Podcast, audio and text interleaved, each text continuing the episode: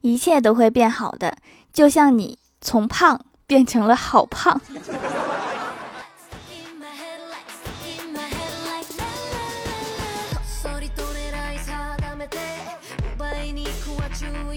Hello，蜀山的土豆们，这里是全球首档古装穿越仙侠段子秀《欢乐江湖》，我是你们萌豆萌豆的小薯条。首先跟大家报告一件事情，就是我突然参加了一个于田川咖啡带货比赛。我也是刚知道的，小编告诉我粉丝五十万以上就会参加，当时我就震惊了，什么？我粉丝五十万了吗？于是我就看了一眼，确实。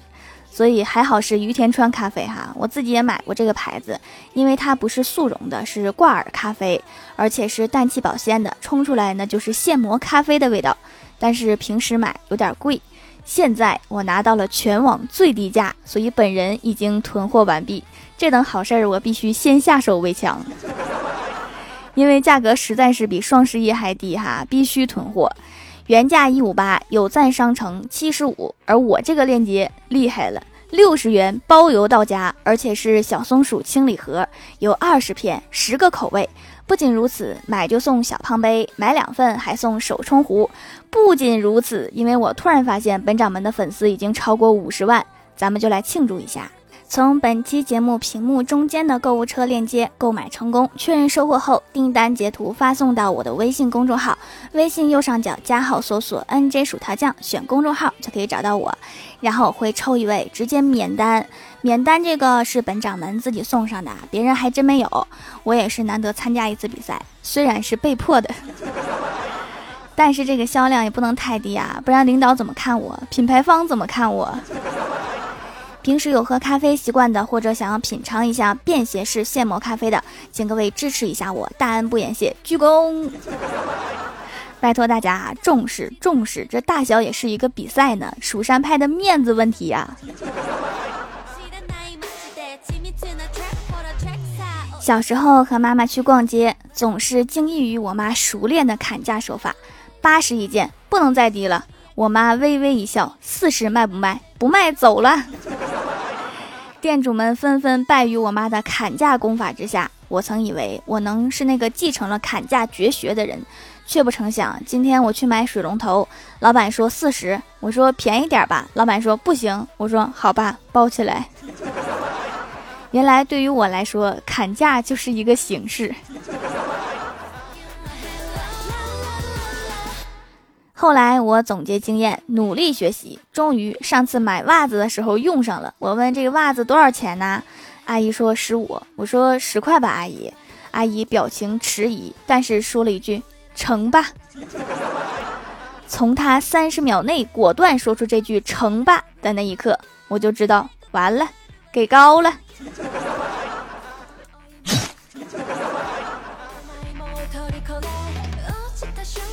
有一次啊，我和我哥去外地旅游，景点有一个卖翡翠的观音吊坠，老板说三千一个，我哥就突然嘴欠，说这个顶多值三百，结果老板说成交。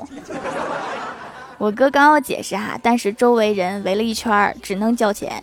结果戴了一阵子，发现胸口变绿，兴师动众的去医院做检查，原来是那个吊坠掉色儿。我哥一气之下把吊坠放在水里面泡了几天，又戴在胸前。有一次喝酒把上衣给脱了，别人就问他：“你戴这干嘛呀？”玻璃观音有什么讲究吗？我哥说：“戴这个能镇住自己的嘴。”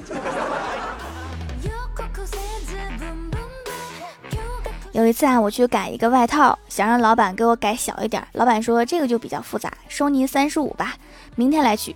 结果我第二天来取，老板说拿好了啊，一共三十，微信、支付宝都行。我说不是三十五吗？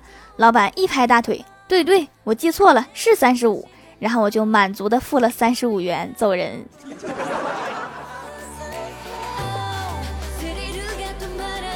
我们领导啊安排我出差，本来我是特别讨厌出差的，但是地点竟然是我游戏公会里面跟我聊的不错的小哥哥的地址，于是我就激动的去了。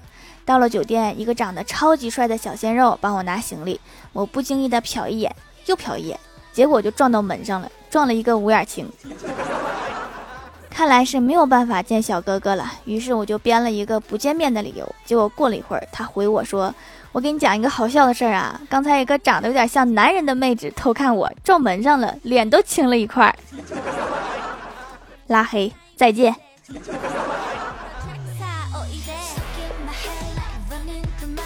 郭大嫂拉着我去相亲，说：“我说对方长什么样啊？万一我不喜欢，这顿饭吃的多难受啊！”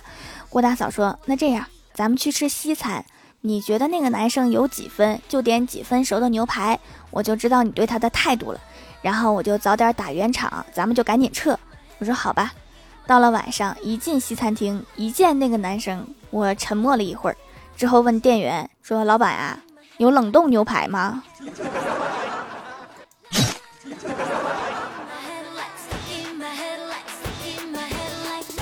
郭晓霞最近迷上了《西游记》，天天都缠着别人给她讲剧情，大家都不厌其烦。今天放学就来公司让我给她讲，我说我从来没有看过《西游记》。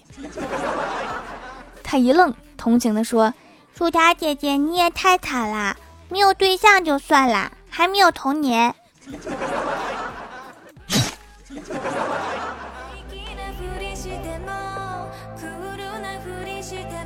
我是一个经常被女孩子围绕的人，以至于我觉得我肯定是因为总在女生堆里面待着，所以才没有男朋友。我就想啊，得去男生堆里面混，混了一段时间，多少有点效果，因为我身边多了很多娘炮。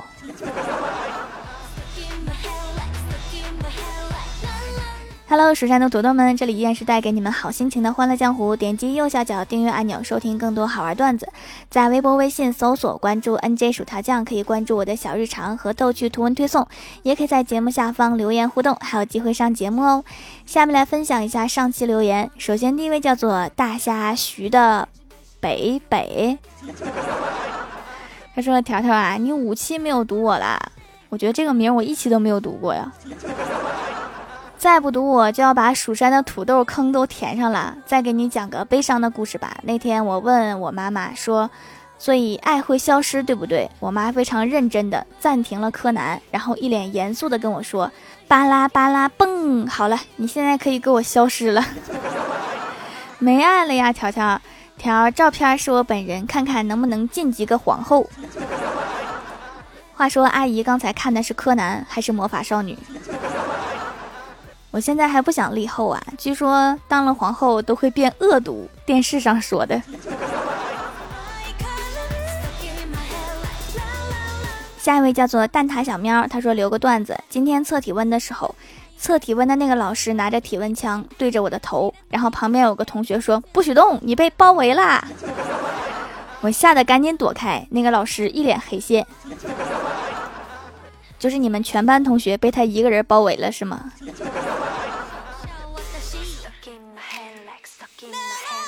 下一位叫做周西西一二三，他说这几天开学了，好开心。可是第三天就感冒了，不说了，留个段子。一个暴发户打电话给秘书说：“娜娜，一百万后面有几个零？六个。”然后暴发户挂了电话，对他的生意伙伴说：“听到了吧？一百万后面有六个零，那两百万后面不就是十二个零了？”条条一定要读啊，不读我就再发一遍。这个暴发户缺不缺数学老师啊？我觉得我的程度可以教得了他，工资两百万就行了。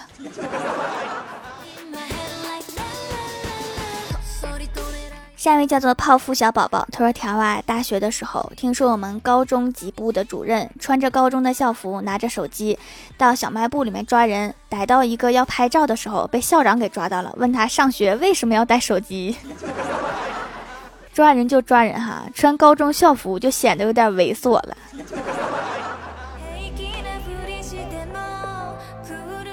下一位叫做大关西六院，他说不得不说，蜀山小卖店的手工皂是我用过最好的，性价比极高，甚至比一些大牌好很多。没有化工香皂那种香味儿，也不会摸起来滑滑的，完全是柔柔润润的手感。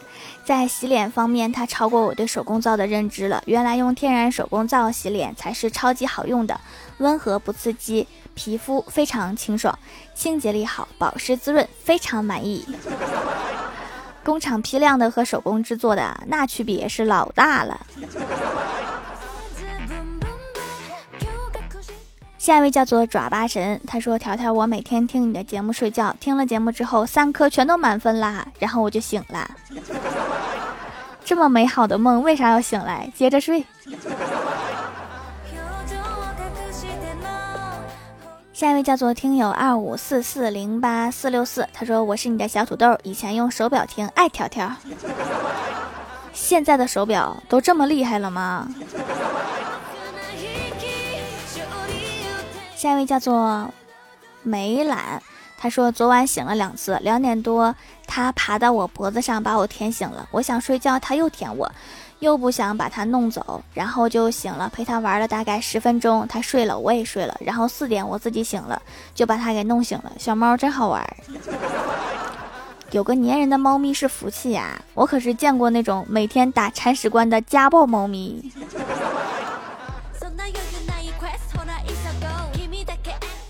下一位叫做哈哈啊哈哈，他说见面礼一个小段子。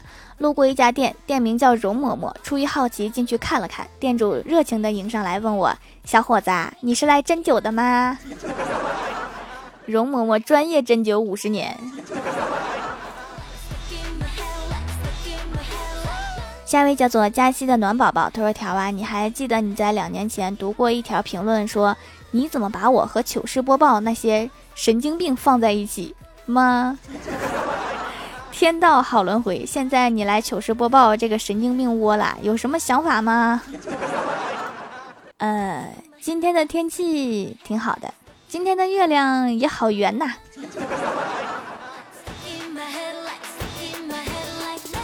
好啦，本期节目就到这里了，喜欢我的朋友可以支持一下我的淘宝小店，淘宝搜索店铺“蜀山小卖店”，数是薯条的数就可以找到了。以上就是本期节目全部内容，感谢各位的收听，我们下期节目再见，拜拜。